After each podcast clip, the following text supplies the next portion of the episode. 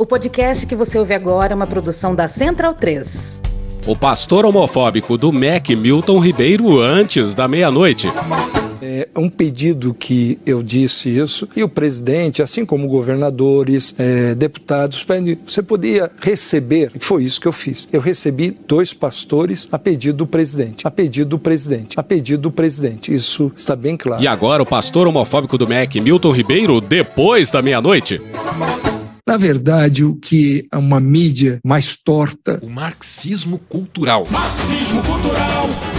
das civilizações. O carnaval é uma festa triste, é uma festa aviltante. Se foder. O que uma mídia mais torta é, procura é fazer uma conexão com o senhor presidente da República. Traduzindo, primeiro eles convencem o gado que está todo mundo mentindo para prejudicar a verdadeira liderança ungida de Deus e Salvador do povo. Depois o próprio seguidor passa a relativizar a mentira, já que seu líder mente para se defender das mentiras. Quando eu vi que o Aras pediu para investigar o Milton Ribeiro, aí é que eu, que eu desanimei. Porque se o Aras pegar alguém, é capaz de pegar os dois pastores. Se o Aras pegar alguém, é capaz de pegar os dois pastores. Se o Aras pegar alguém, é capaz de pegar os dois pastores. Sou aluno da quinta série. É capaz de pegar os dois pastores dizendo que eles estavam agindo sem conhecimento do presidente e do ministro. Ah, mas tem o áudio do ministro falando. Tem. Mas a coisa é tão surreal que mesmo com a voz dele gravada em áudio e dizendo primeiro as necessidades básicas e depois os pedidos do pastor Gilmar, essa é uma determinação do Bolsonaro, ele soltou uma nota oficial, o Milton Ribeiro, dizendo que nunca fez isso. Ah,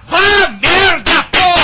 o que uma mídia mais torta é, procura é fazer uma conexão com o senhor presidente da República. O presidente da República nunca me pediu nada, absolutamente nada. Foi um pedido especial que o presidente da República fez para mim. Caralho! E o Bolsonaro? Culpou quem pelas denúncias? Acertou, miserável. A imprensa? Que imprensa, canalha! Bolsonaro diz que a imprensa quer criminalizar os evangélicos. Mano, corra, rapaz. Ao tratar como coisa anormal o lobby dos pastores pastores. A imprensa está dizendo evangélico é tudo ladrão? Não. A imprensa está dizendo que é feio pastor fazer lobby? Não. O que a imprensa está dizendo é que dois homens de Deus, pastores Gilmar e Arilton, comandavam um gabinete paralelo dentro do MEC. A imprensa está lá dizendo que esse gabinete direcionava verbas como forma de fidelizar o voto evangélico. Olha a merda aí! Mas não só, é muito mais grave e já estão aparecendo testemunhas. A imprensa está dizendo que esses dois lobistas pediram bola. Porra, presidente da República nunca me pediu nada, absolutamente nada. Nada, absolutamente nada. Foi um pedido especial que o presidente da República fez para mim. Ele nunca pediu, receba aí. É, caralho, receba! Receba, caralho! Receba! Um fornecedor tal, receba aí um empresário tal. Isso eu falo publicamente, porque a minha natureza não é de mentira. Falciane. Eu recebi dois pastores a pedido do presidente. Recebi dois pastores Tá A pedido do presidente. Tá A pedido do presidente. Presidente da República nunca me pediu nada. Mentiroso! Presidente da República nunca me pediu nada. Mentiroso! Foi pedido especial que o presidente da República fez para mim. Foi pedido especial que o presidente da República fez para mim. Foi pedido especial que o presidente da República fez para mim. O Milton é uma pessoa séria, responsável, é do ramo. Isso está bem claro. Então, bundão é o Jair. Medo e delírio em Brasília. É uma canalice que vocês fazem. Olá, bem-vindos ao Medo e Delírio em Brasília com as últimas notícias dessa bad trip escrota em que a gente se meteu. Bom dia, boa tarde, boa noite! por enquanto. Eu sou Cristiano Botafogo e o Medo e Delírio em Brasília, medo e delírio em Brasília.wordpress.com é escrito por Pedro Daltro. Esse é o episódio dias 1178 e 1179. Ah, é? Foda-se. E presumindo que não vai ter impeachment, se tudo der certo, faltam 283 dias pro fim do governo Bolsonaro. Tá rabo, gente. Ó, oh, como o cara é grosso. Bora passar raiva? Bora. Bora. Bora!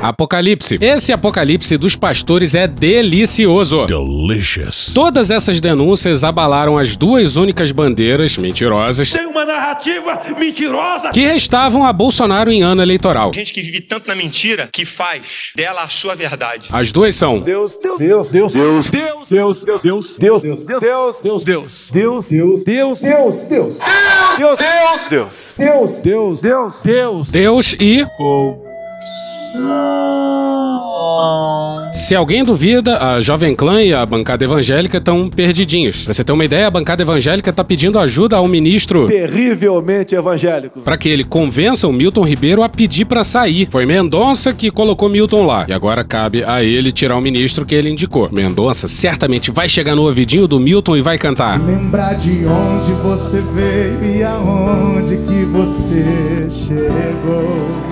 E de ontem pra hoje saíram várias matérias escabrosas. Falam tanto dos meus pornôs, mas tem horas que eu vejo que a putaria tá aqui. Digamos que os pastores não eram nem um pouco discretos. Os caras davam a própria conta corrente pra receber propina. Caralho! Mas vamos deixar os detalhes mais recentes de lado e vamos ao primeiro pronunciamento presidencial sobre o escândalo, na live dessa quinta-feira. Safoi?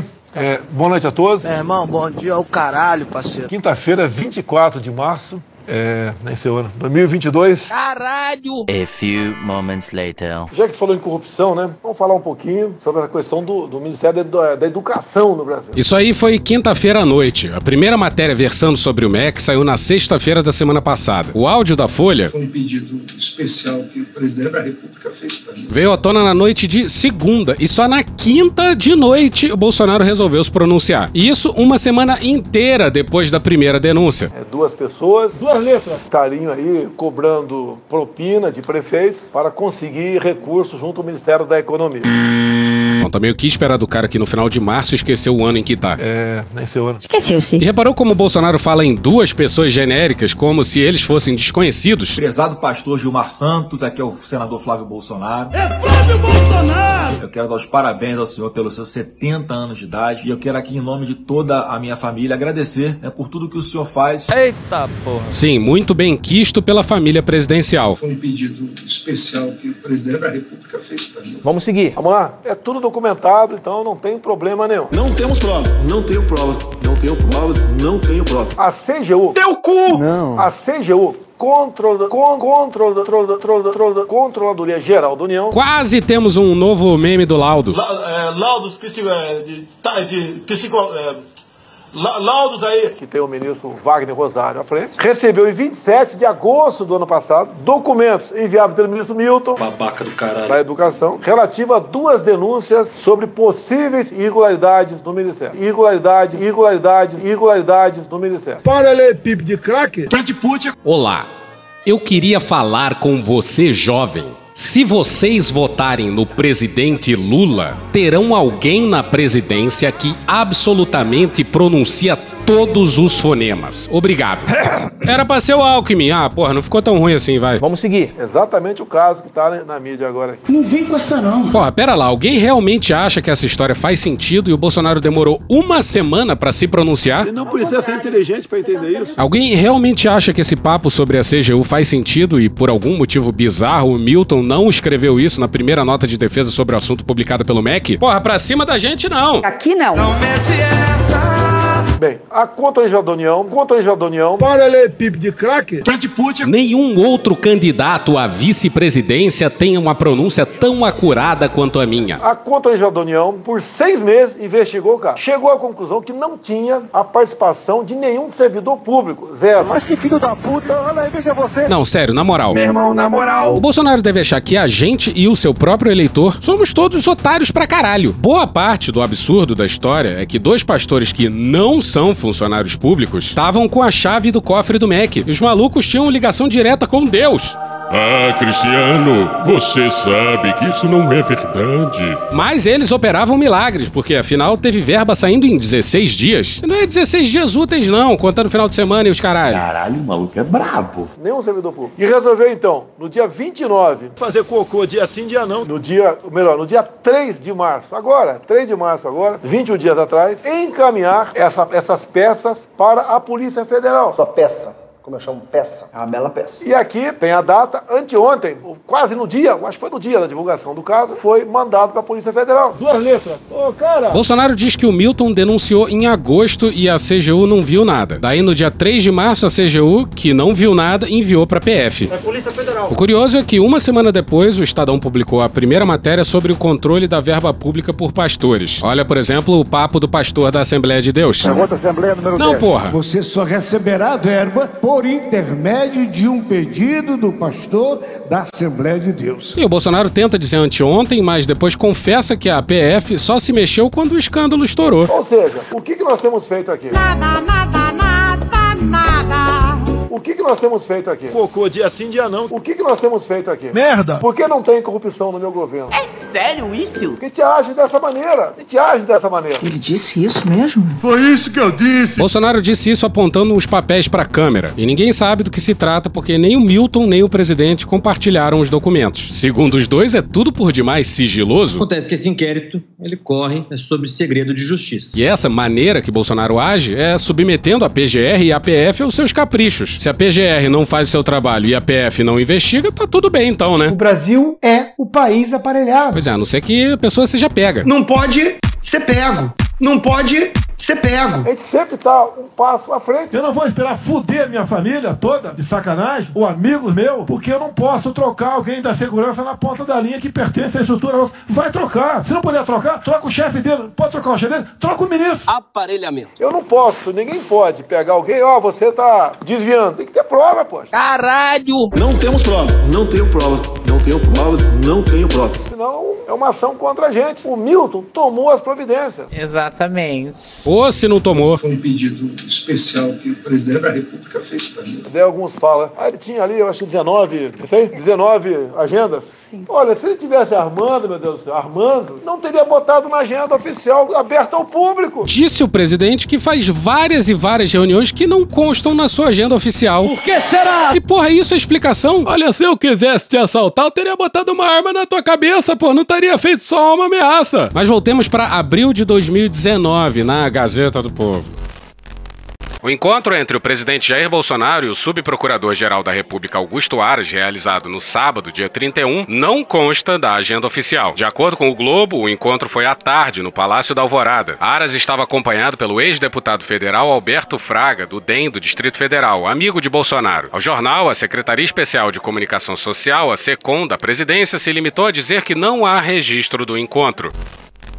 Por que será que Bolsonaro não registrou o encontro na sua agenda oficial? Vai ver, eles queriam mais privacidade. Confesso, Aras, que foi um amor à primeira vista. Aí, ó. É muito simples. Quando o cara quer armar, ele vai pelado na piscina. Essa frase aí, do jeito que Bolsonaro falou, não faz o menor sentido. Mas, bizarramente, essa não é a primeira vez que ele falou isso. Ele disse uma frase que muita gente não entendeu, que propina é pelado na piscina, e que ali naquele vídeo em que Pazuello aparece negociando vacinas que no fim das contas não foram compradas, estavam todos em pé lá no gabinete em Brasília. Presidente, o senhor acha normal que o ministro, nesse caso, receber um representante dessa? Se eu tivesse a saúde, eu teria apertado a mão daqueles caras todos. O receber, ele não estava sentado à mesa. Geralmente, sim, na fotografia, sentado à mesa negociando. E se fosse propina, não daria entrevista, meu Deus. Eu não faria aquele vídeo, dá pra você entender isso aí? Geralmente o cara faz, quando fala em propina, é pelado dentro da piscina, ou não é? Se ele falou abertamente. Bom, fazendo um bolsosplaining, acho que o que ele quis dizer é que quando uma pessoa é pega fazendo propina, ela é pega numa situação embaraçosa, tal qual, sei lá, alguém que é pego com a amante pelado na piscina. Isso foi específico demais. Vai num, num fim de mundo aí, vai pra uma praia, vai pro meio do mato. É assim que ele age. Não bota na agenda ali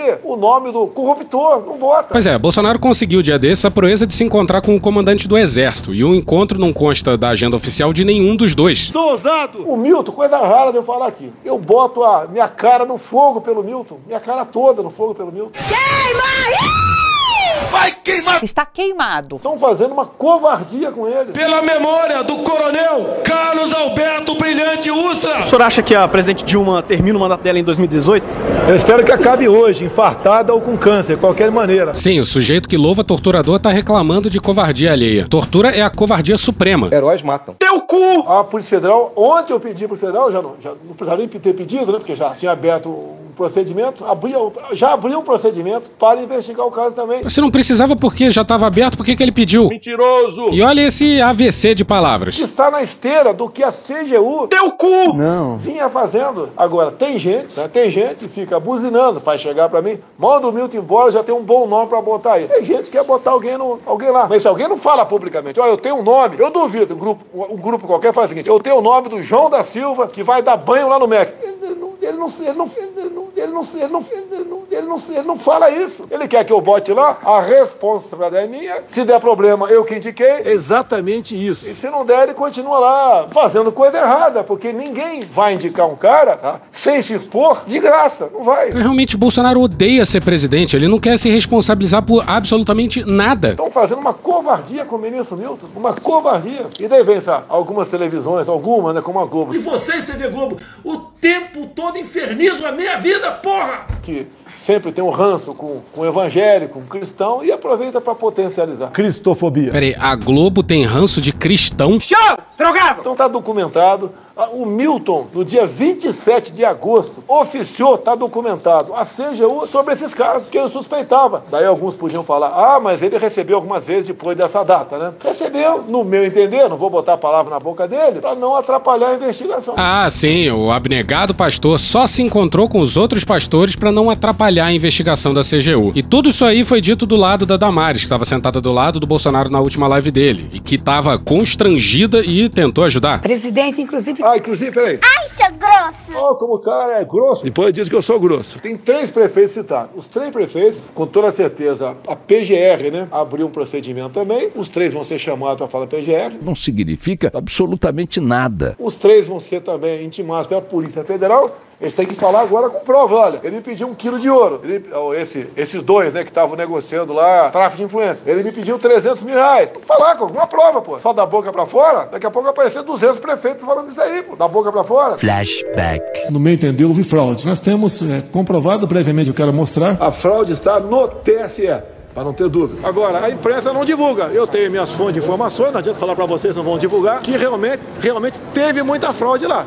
Teve, isso ninguém discute. Eu fui eleito em primeiro turno, mas no meu entender houve fraude. Não temos um sistema sólido de, de, de votação no Brasil que é passivo de fraude, sim. Nós não podemos é, continuar nessa suspeição de possível fraude por ocasião das eleições. Temos um sistema eleitoral que você pode não comprovar que não, que não é fraudável. Mas você não tem como comprovar também que não pode ser fraudável. End of flashback. Para além da hipocrisia, isso que o Bolsonaro tá falando, de que estão falando só da boca pra fora e que tem que mostrar alguma prova, é um pouquinho mafioso. Bolsonaro tem a PGR e a PF na palma da mão e tá ameaçando, ao que parece, com essas duas instituições os prefeitos que fizeram as denúncias. E acabou o Bolsonaro falando do Bolsolão do MEC. O importante é que Bolsonaro, em momento algum, negou ter pedido ao pastor do MEC que ele atendesse aos pastores pilantras. É aquele negócio, às vezes a gente tem que olhar não o que a pessoa falou, mas o que ela não disse que deveria ter falado. E por falar em pastor pilantra, precisamos falar da entrevista do Milton Ribeiro à CNN. Não, brother. Foi a primeira vez que o ministro se pronunciou sobre o caso, quase uma semana depois da primeira denúncia. Significa. A jornalista da CNN retoma um áudio do Milton Ribeiro no qual ele diz que a verba será liberada.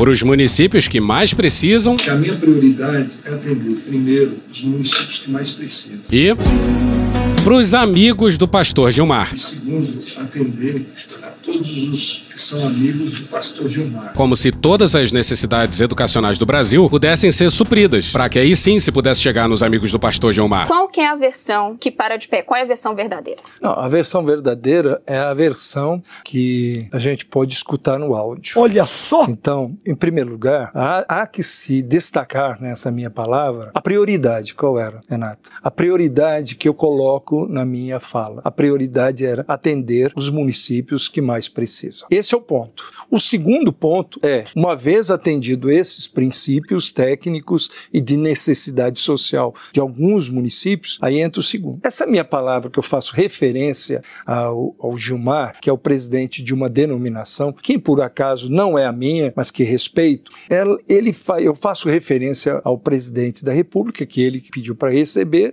mas quando eu falo ali, ele é amigo, é assim, é uma, é uma cortesia que eu faço com vários parlamentares que talvez estejam me ouvindo e que vão lá quando eles vêm com alguém, algum prefeito, e eu simplesmente falo: olha, é ele que manda aqui, ele que vai indicar, ele que vai fazer. Mas na verdade, tecnicamente, até eu, eu não tenho condição e nem tenho legitimidade, até mesmo, nem competência, melhor falando, para indicar nada. Porque os critérios de atendimento no MEC são eminentemente técnicos. Damares. Técnico, Ernesto Araújo. técnico, Vélez Rodrigues. técnico, Weintraub. Técnico. Milton Ribeiro. Técnico. Porra. Mas entendeu o que ele falou? A versão do pastor é que ele mentiu pro outro pastor. Ah, bom! Então tudo bem. Mentiroso sem vergonha vai pro inferno. Eu não posso dar um ônibus para ninguém se o município não preencher uma série de requisitos, entre eles o número de alunos. E assim vai. Eu não posso dar uma escola de 10 salas se eu só tenho alunos para uma de 5. E por aí vai. Vai, vai sim. Vai. Tomar no Calma, calma. E rola ainda um papo de parte da propina se dá em compras de bíblias. E essa propina seria para construir igrejas. Nesse mesmo áudio revelado pelo jornal Folha de São Paulo, o senhor diz, abre aspas, então o apoio que a gente pede não é segredo. E isso pode ser é apoio sobre construção das igrejas, fecha aspas. O que o senhor estava se referindo é a impressão de quem escuta é que está, estamos diante de algum tipo de contrapartida. O- do que o senhor estava falando? Seu Rolando Lero. Não, em nenhum momento. Eu, primeiro que não existe, repito, falei no meu documento, nenhum tipo de verba para eh, construção de do governo federal. Agora, eh, quando eu falo e faço essa, essa afirmação, eu simplesmente estou dizendo que, no caso dos prefeitos que estão lá, é claro que a simpatia deles a- ao pastor ela já está evidente pelo fato deles estarem juntos. Mas em nenhum momento eu peço que haja um apoio financeiro. Ah, quando eu falo da construção de igreja, eu não estou pedindo apoio financeiro, nem apoio de qualquer natureza. Eu estou falando aí em termos de eh, presença,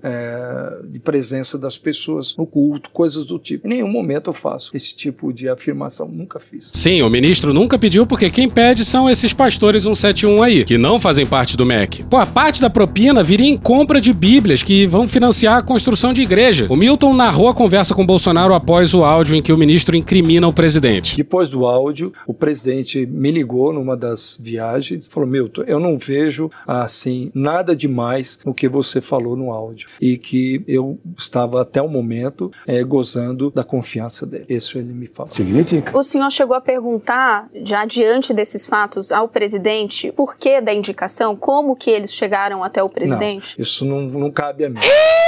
O Milton passou a entrevista inteira falando em técnico, critérios técnicos. Critérios técnicos. Critérios técnicos. A questão é eminentemente, repito, técnica. O MEC do pastor é uma ode à tecnicalidade, porra. E se você achou que não ouviria mais a voz do Bolsonaro.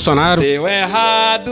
Nessa mesma live ele falou do MEC, depois engatou na saudosa Valdo Açaí. No último episódio a gente disse que alguém tinha dado salve e o governo estava sendo varrido por bombas. Pois bem, em paralelo ao bolsolão do MEC, o Ministério Público Federal concluiu a denúncia envolvendo a Valdo Açaí.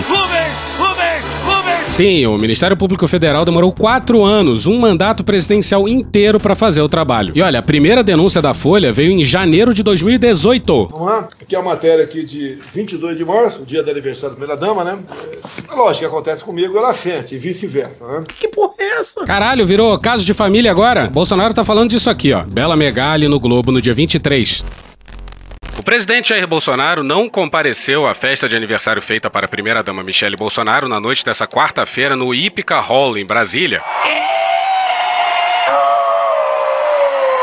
Entre os presentes na comemoração estavam as ministras Damares Alves e Flávia Arruda e o ministro da Educação Milton Ribeiro, que está no epicentro do escândalo envolvendo verbas do MEC direcionadas por pastores.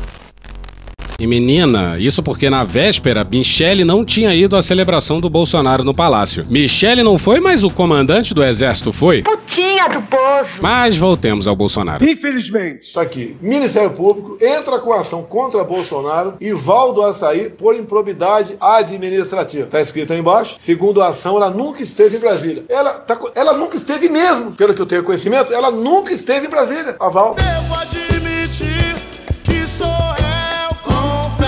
Ela mora no, num distrito de Anga dos Reis. Tem deputados aqui, não vou perguntar para não. né? Eu duvido qual deputado, fora do DF, que não tenha, pode ter no máximo 25 servidores, né? Cada um pode ter 25 servidores numa, num valor de 90 mil, cem- mais ou menos 100 mil reais, pode ter 25 servidores. Em média, a metade fica aqui, metade fica no Estado. Alguns usam 20 carros, outros 15, outros usam 25. Ouve o que você tá falando? Sim, o Bolsonaro tá dizendo que tem deputado que, dos 25 funcionários de gabinete, metade trabalha fora de Brasília. E aí, porra, se todo mundo fazia isso, por que, que ele não podia fazer? E obviamente que o ponto não é esse, né? Ele tá criando um espantalho. Este pessoal que está no Estado não vem a Brasília. Ele toma posse por procuração. Eu fiz isso a vida toda. Esse homem roubava dinheiro da gasolina do, do gabinete da Câmara. Esse homem roubava dinheiro de funcionário fantasma, ensinou essas práticas aos filhos. E a Val ganhava o equivalente, sem correção monetária, o equivalente a R$ 1.500 por mês. Claro, sem correção monetária pro valor parecer mais baixo, né? A Val começou como assessora de Bolsonaro em 2003. Agora você imagina aí o quanto daria com correção. Já somado o auxílio alimentação, que deve estar na casa dos mil reais. Alguém sabe, hein? Quase por volta de mil reais. Então ela ganhava um pouco mais de um salário mínimo, aí ficava lá na Vila Storage de Mambucaba. E nunca esteve em Brasília. Tô confessando aqui, nunca teve. Cara, por que que Bolsonaro resolveu confessar isso mais de quatro anos depois? Por que que ele nunca disse isso antes? E por que ele tá dizendo isso agora? Não sei. O processo de improbidade administrativa em cima dela, em cima de mim, mais dela, coitada. Uma pessoa humilde, da Vila. Se você passar na Rio Santos, né? Tem Vila só de Mambucaba, desce lá, vai tomar um açaí. Ela não fatura um salário mínimo de lucro por mês. Não fatura. É uma lojinha de nada. Bolsonaro diz então que quando a Folha foi lá, a Val tava de férias. Mas óbvio, é só mais uma. Mentira. Quer dizer, ela tava de férias sim. Isso era em janeiro de 2018. Em agosto, a Folha voltou lá e, matéria não assinada na Folha no dia 23, intitulada Val do Açaí contradiz Bolsonaro e reforça a atuação como sua funcionária fantasma.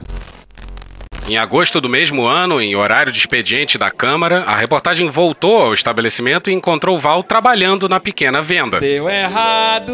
A reportagem comprou um açaí e um suco de cupuaçu e conversou com a assessora, que afirmou que trabalhava na loja que leva seu nome, Açaí da Val, todas as tardes. O MPF, enfim, fez seu trabalho e o depoimento da Val veio a público. A Folha fez um resumo de algumas das muitas contradições. Entre outras, Val diz que sempre falava com Bolsonaro e praticamente só com ele. Já o ex-presidente disse que o contato dela se dava com outros assessores de seu gabinete na Câmara, não com ele. Atenção, é agora que o bicho vai pegar. Val também diz que escondeu dos moradores de Mambucaba que era secretária parlamentar de Bolsonaro. Quando o cara quer armar, ele vai pelado na piscina, vai num, num fim de mundo aí, vai pra uma praia, vai pro meio do mato. É assim que ele age. Já o então deputado dizia que a função da assessora era levar a ele demandas de moradores da localidade. Canalhas! Primeiro, Bolsonaro precisava ter uma assessora parlamentar para recolher possíveis demandas da pequena vila histórica de Mambucaba. Segundo, essa mesma assessora parlamentar responsável por reunir demandas de Mambucaba escondeu dos moradores de Mambucaba que era assessora parlamentar. Mano, corra, rapaz. No depoimento, Val foi perguntada sobre os principais projetos apresentados por Bolsonaro para a região de Angra, onde a Val mora. Ao que ela respondeu: Olha só, como o senhor deve saber, a maioria dos projetos do deputado nunca eram aceitos, né? Projeto, ele teve muitos, mas que passaram. É muito mais físico do que intelectual. E olha só essa parte do depoimento. E aqui eu pedi pra maravilhosa Lívia Guerra, que é atriz, locutora e o caralho é quatro. Vocês encontram ela como Lívia Guerra B, B de bola, no Instagram. Me ajudar com essa. Reconstituição. A senhora poderia elencar algum desses projetos, mesmo que não tenham sido aprovados? Olha, no momento, é, agora o senhor me pegou. A senhora não se recorda de nenhum? Não. A senhora chegou a redigir ofícios, correspondências para o deputado Bolsonaro? Não, era só pelo. Às vezes eu ligava para o gabinete e falava com o. Até faleceu já o seu. o seu Jorge e com ele. Mais. Mais com o deputado mesmo. A senhora possui e-mail? Não, A senhora disse que não tem computador, né? não. A, a senhora sabe usar computador? Muito mal.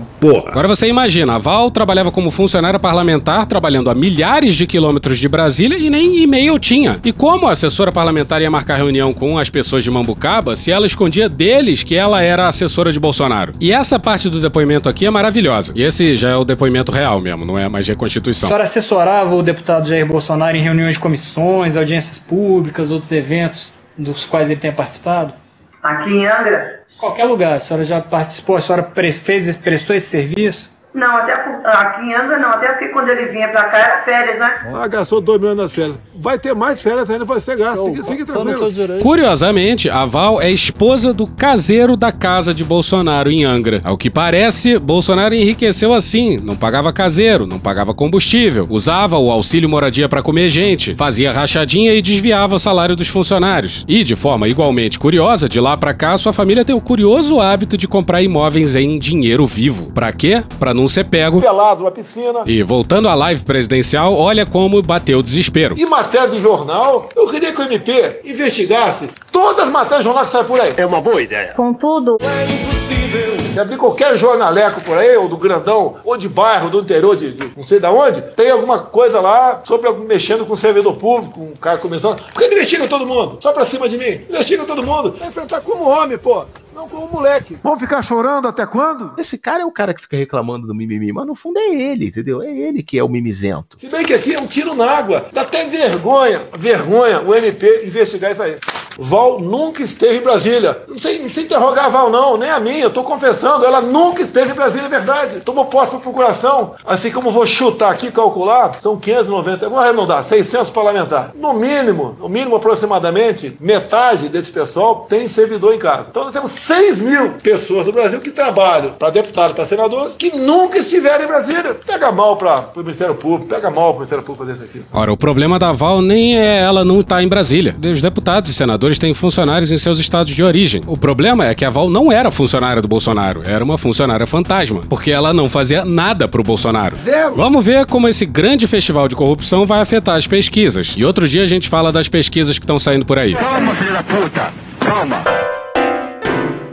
A tragédia nossa de cada dia. Na loucura da política, a gente costuma deixar coisas deveras importantes de fora. Mas hoje não! Hoje sim! Hoje sim! Hoje não! Hoje não! A matéria é de 12 de março, mas ainda tá em tempo. Matéria não assinada na Folha, intitulada Defensorias vêm aumentar casos de furto de comida na pandemia.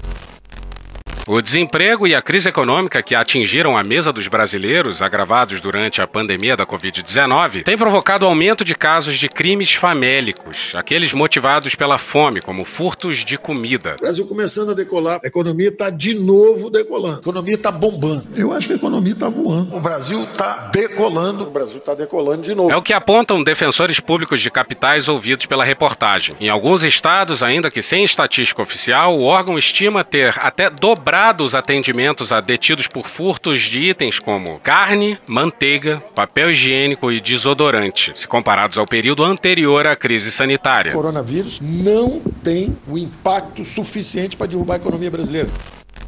Mas como assim não tem estatística oficial? Para a defensora pública Fabiola Pacheco, que atua na Bahia, há a subnotificação dos casos. Aspas, em boa parte dos furtos, a polícia nem sequer é acionada para iniciar os trâmites legais. Os seguranças dos estabelecimentos tomam iniciativa própria de resolverem a situação e nem sempre o desfecho é dos melhores. Fecha aspas. E olha só um dos desfechos. É uma foto do segundo dos quatro filhos, ainda criança, que a vendedora ambulante Elaine Costa Silva, de 38 anos, segura nas mãos. Ian Barros da Silva, de 19 anos, foi espancado e assassinado por um suposto furto de carne em abril do ano passado. Após ser agredido por funcionários de um supermercado em Salvador, ele foi entregue a criminosos que o mataram, segundo a polícia. E eis um cruel retrato do Brasil. Esse caso é mais brutal do que o normal, porque tem áudio do Ian ao lado do seu tio, também morto na situação, implorando por um telefone para poder ligar para os parentes, para alguém ir ao mercado com dinheiro, porque do contrário ele seria entregue aos criminosos da área. E olha, ninguém aqui tá defendendo crime ou bandido. A gente tem que apontar duas coisas. Uma é que esse não é exatamente o devido processo legal. E segunda é que a reação foi completamente desproporcional, para resumir. Muito mais ainda no contexto de uma pessoa roubando para comer. De acordo com Pacheco, o perfil de quem comete furto de comida é quase sempre o mesmo. Pessoas em situação de vulnerabilidade social, desempregadas, negras, mulheres, chefes de família, moradoras das periferias ou em situação de rua. A defensora afirma ainda que o custo do processo e da prisão é maior para o Estado do que os valores dos produtos furtados, como manteiga, biscoito e leite. Abre aspas, a gente não defende o crime, mas que a punição seja aplicada de forma proporcional. Fecha aspas. Pois é, e pelas bandas de cá, um padre que oferece comida aos pobres vira alvo de uma turba ensandecida. Bora para uma matéria do Leandro Machado, da BBC News Brasil, em 18 de junho de 2021. Em 2020, cerca de 19 milhões de pessoas viviam em situação de fome no país, segundo o Inquérito Nacional sobre Insegurança Alimentar no contexto da pandemia da Covid-19 no Brasil. Em 2018, eram 10,3 milhões. Ou seja, em dois anos houve uma alta de 84,4%, ou quase 9 milhões de pessoas a mais. O Brasil está decolando novamente. Eu, eu só posso estar otimista com o futuro do Brasil. Muitas das ações de furto famélico estão chegando a instâncias superiores da justiça brasileira, como o STJ e o STF. Desde 2004, existe o um entendimento do STF de que casos como esse devem ser arquivados, seguindo o princípio da insignificância. A norma, que não é obrigatória, orienta juízes a desconsiderar casos em que o valor do furto é tão irrisório que não causa prejuízo à vítima do crime. Pois é, faz todo sentido, não faz? Faz sentido prender uma pessoa porque ela roubou uma coisa que custa 20 reais, 30 reais? Faz sentido, na cidade mais rica do Brasil, ter 30 mil pessoas morando na rua? Comida, sucata, produtos de higiene pessoal e ínfimas quantias em dinheiro, por exemplo, são considerados insignificantes pela justiça, mas nem sempre. Defensores ouvidos pela BBC News Brasil apontam que juízes e desembargadores de diversos tribunais pelo Brasil estão mantendo a custódia e condenando à prisão pessoas acusadas de furto famélico ou de pequenos valores. Pois é, assim urge refundar e rehumanizar o judiciário brasileiro. E a BBC conta uma história angustiante sobre a Joana, uma goiana presa por furtar alguns produtos.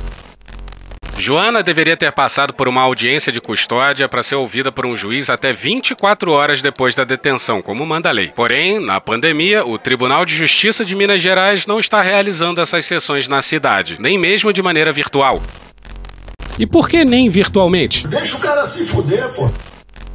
Um juiz de plantão determinou a prisão preventiva da jovem sem ouvir sua história, apenas com base na descrição do BO. Abre aspas, se ela tivesse passado pela audiência, tenho certeza que teria sido solta imediatamente. Acredito que um juiz teria se sensibilizado ao ouvir a história. Fecha aspas, diz a defensora pública Alessa Veiga, que soube do caso ao receber um bilhete de Joana durante uma visita à penitenciária. Ela pediu a liberdade da jovem como custos vulnerabilis, protetora dos interesses dos necessitados. O juiz de plantão argumentou que Joana era reincidente e por isso decretou prisão preventiva pelo furto da carne e da lâmina de barbear. Abre aspas, ela já estava respondendo outro processo por furto, mas ainda não foi julgada na primeira instância. Pela lei, ela ainda é ré primária, mas o juiz não considerou esse fato, fecha aspas, diz Veiga. O magistrado também não considerou que Joana é mãe de duas meninas de 3 e 5 anos. Em 2018, o STF decidiu que juízes podem substituir a prisão preventiva por domiciliar em casos envolvendo mães de crianças de até 12 anos. Abre aspas, parece que muitas vezes a justiça se preocupa mais com um pedaço de carne do que com a vida das pessoas, até de crianças. Porque os juízes não seguem as decisões e entendimentos do próprio judiciário. Dessa forma, fica muito difícil defender as pessoas no Brasil, fecha aspas, afirma Veiga.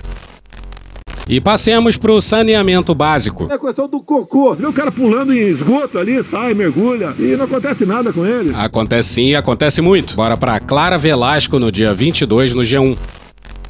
Mais de 35 milhões de brasileiros não têm acesso à água tratada em todo o país. Além disso, 100 milhões não têm coleta de esgoto. Pois é, ainda quase metade do país não tem coleta de esgoto. A frase faz-se verdadeira. O projeto do fracasso do Brasil é um enorme sucesso. E outro dia a gente meteu essa frase sem dar o devido crédito. A frase não é exatamente essa, mas a ideia por trás é do Luiz Antônio Simas, que num país sério seria ministro da Educação ou da Cultura. Porra. Ao mesmo tempo, apenas 50% do esgoto é tratado no Brasil, o que significa mais de 5,3 mil piscinas olímpicas de esgoto sem tratamento sendo despejadas na natureza todos os dias. É só você fazer cocô dia sim, dia não, que melhora bastante. Esses são apenas alguns dos destaques do atual cenário do saneamento básico no Brasil, segundo um estudo do Instituto Trata Brasil, divulgado nessa terça-feira, dia 22, para celebrar o Dia Mundial da Água. O documento considera os dados mais recentes do Sistema Nacional de Informações sobre Saneamento, SNIS, referentes ao ano de 2020. Para entender melhor a situação do país, o estudo analisa os indicadores de saneamento das 100 maiores cidades do país, que concentram aproximadamente 40% da população brasileira. E olha que a cobertura de água tratada, de coleta de esgoto e de esgoto tratado aumentou entre 2019 e 2020. Ainda assim, essa desgraça. Essa situação é ainda mais grave quando são comparadas as 20 melhores com as 20 piores do país, segundo a presidente executiva do Trata Brasil, Luana Preto. Abre aspas, existe uma discrepância muito grande. A população atendida com coleta de esgoto nas melhores é de 95,5%, enquanto que nas piores é de 31,8%, fecha aspas, diz. E o Rio de Janeiro é um caso à parte. Os caras tão doidão, meu irmão. Porrada vai comer lá pra frente. Porrada vai comer, vai estancar. E que visual, hein? São Paulo não tem isso. Rio de Janeiro, galera. Porrada comendo entre óleo, mas olha o visual, ó. O estudo destaca que, historicamente, as cidades dos estados de São Paulo, Paraná e Minas Gerais ocupam as primeiras posições do ranking. Na outra ponta, entre os piores municípios estão principalmente cidades das regiões Norte e Nordeste e do estado do Rio de Janeiro. Abre aspas, essa diferença está relacionada ao estabelecimento de políticas públicas que incentivem o saneamento. Fecha aspas, diz Luana Preto. Abre aspas, o Sudeste é muito forte em termos de política pública e de estabelecimento de metas. Já o Norte é uma região em que, muitas vezes, as empresas do setor foram sucateadas. Não há investimento adequado, fecha aspas. É possível constatar essas diferenças regionais por meio dos indicadores. São cidades que geralmente não têm planos municipais de saneamento e não há o estabelecimento de metas, nem a fiscalização e o aporte de recursos para realizar essas metas, fecha aspas, diz Preto. E para fechar a trilogia da desgraça, Cleide Carvalho e Elisa Martins no dia 22 no Globo. O país, que tem hoje 73,6% da população com esquema vacinal completo contra a Covid-19, duas doses ou dose única, e já fala até em quarta dose para fazer frente à pandemia, andou para trás no combate a outras doenças. Por que será? Jacaré! A população brasileira tem uma das mais baixas coberturas vacinais dos últimos 20 anos contra enfermidades graves, que afetam especialmente crianças e adolescentes. Em defesa da inocência da criança. É o caralho. Depois de ter atingido sua melhor marca em 2015, com uma média de 95,1% de pessoas completamente imunizadas dentro do público-alvo de cada vacina do Programa Nacional de Imunizações, o PNI, a média da cobertura ficou em 60,8% no ano passado. Caralho! É um tombo absolutamente brutal. E o senso comum nos diz que isso tem a ver com a pandemia. Pois é, sim e não. De 2018 para cá, os índices estão em queda e pioraram durante a pandemia. Sem a proteção historicamente conferida pelas vacinas, o Brasil pode viver novos surtos e o ressurgimento de várias doenças que haviam ficado para trás. Os três imunizantes que tiveram menor cobertura em 2021 foram as vacinas de poliomielite ou paralisia infantil, 52% de cobertura, a segunda dose da tríplice viral, sarampo, cachumba e rubéola, com 50,1%, e a tetraviral, tríplice viral mais proteção contra varicela ou catapora, com 5,7%. Para efeitos de comparação, a cobertura contra a polio em 2012 era de 96,5% e a doença era considerada erradicada no Brasil. Cadê o Zé Gotinha? Cadê o nosso querido Zé Gotinha? No caso da BCG, por exemplo, que previne contra a tuberculose, apenas 44% dos municípios tiveram cobertura adequada de imunização. Já tomei sarampo, polio, rotavírus e BCG. Já tomei meningocócica, hepatite DTP. Já mandei febre amarela e frescura, que que houve com você? Abre aspas, já fomos modelo para o mundo e veja, até o sarampo retornou. É muito importante intensificar a comunicação e resgatar as pessoas que não foram vacinadas. Fecha aspas, diz o infectologista Júlio Croda, pesquisador da Fiocruz e professor da Universidade Federal do Mato Grosso do Sul, a UFMS. Pois é, essa é a próxima briga. Então, se você conhece alguém que ainda não tomou a vacina da Covid, primeira, segunda, ou se já pode tomar terceira e não tomou, incentiva essa pessoa a ir tomar. Explica para essa pessoa como é importante para as outras pessoas que ela tome. Explica que tem gente que não pode tomar, que precisa ser protegido pelos outros. E se você tem filhos ou conhece pessoas que têm filhos, o que não deve ser muito raro, né? Pergunta para ela se a carteira vacinal tá em dia. Não custa nada e é só atualizar ela no posto. A maioria das pessoas não tem noção do que são essas doenças que as vacinas protegem. Porque a gente não tem mais contato com elas exatamente por causa das vacinas. E ninguém quer voltar a ter contato com elas. Mas olha só o Rio de Janeiro de novo aí, ó. No estado do Rio, Belfor Roxo, um dos municípios com mais baixa cobertura vacinal do país, 6,2%, a prefeitura fez uma campanha de multivacinação no fim do ano passado, com doses das vacinas BCG, hepatite A e B, tríplice viral, entre outras. Pois é, se Belfor Roxo consegue fazer, o governo federal também consegue. Anda com essa porra aí, meu irmão. E acabou. Tchau pra vocês. Puxa aí, Cunha. Que Deus tenha misericórdia dessa nação.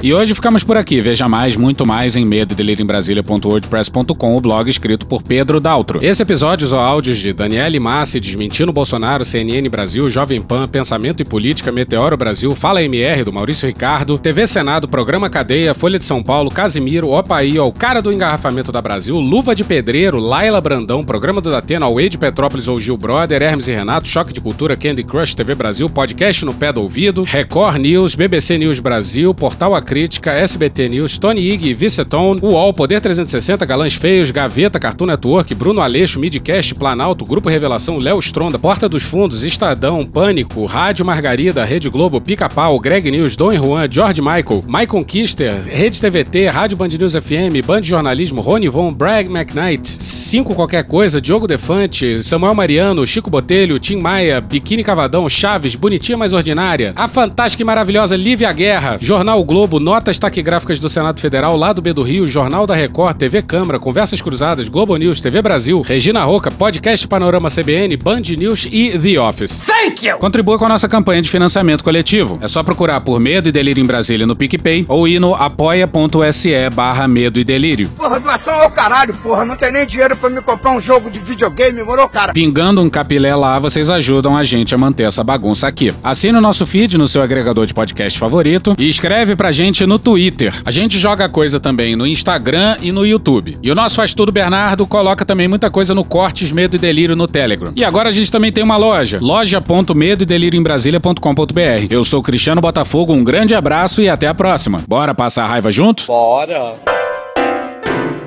Permite uma parte? Não lhe dou a parte. Não lhe dou a parte.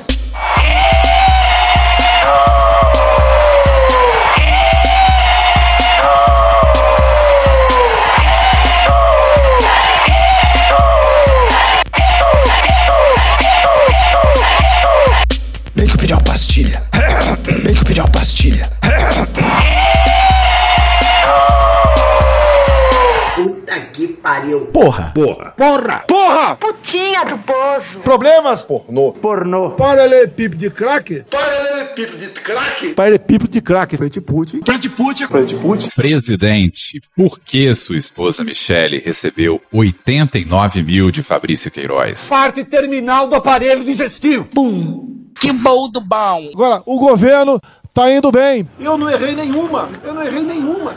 Zero. Porra. Será que eu tô errando falar isso daí? Não tem como não dar errado. Vai dar errado. Tem tudo para não dar certo. O cu dilatado.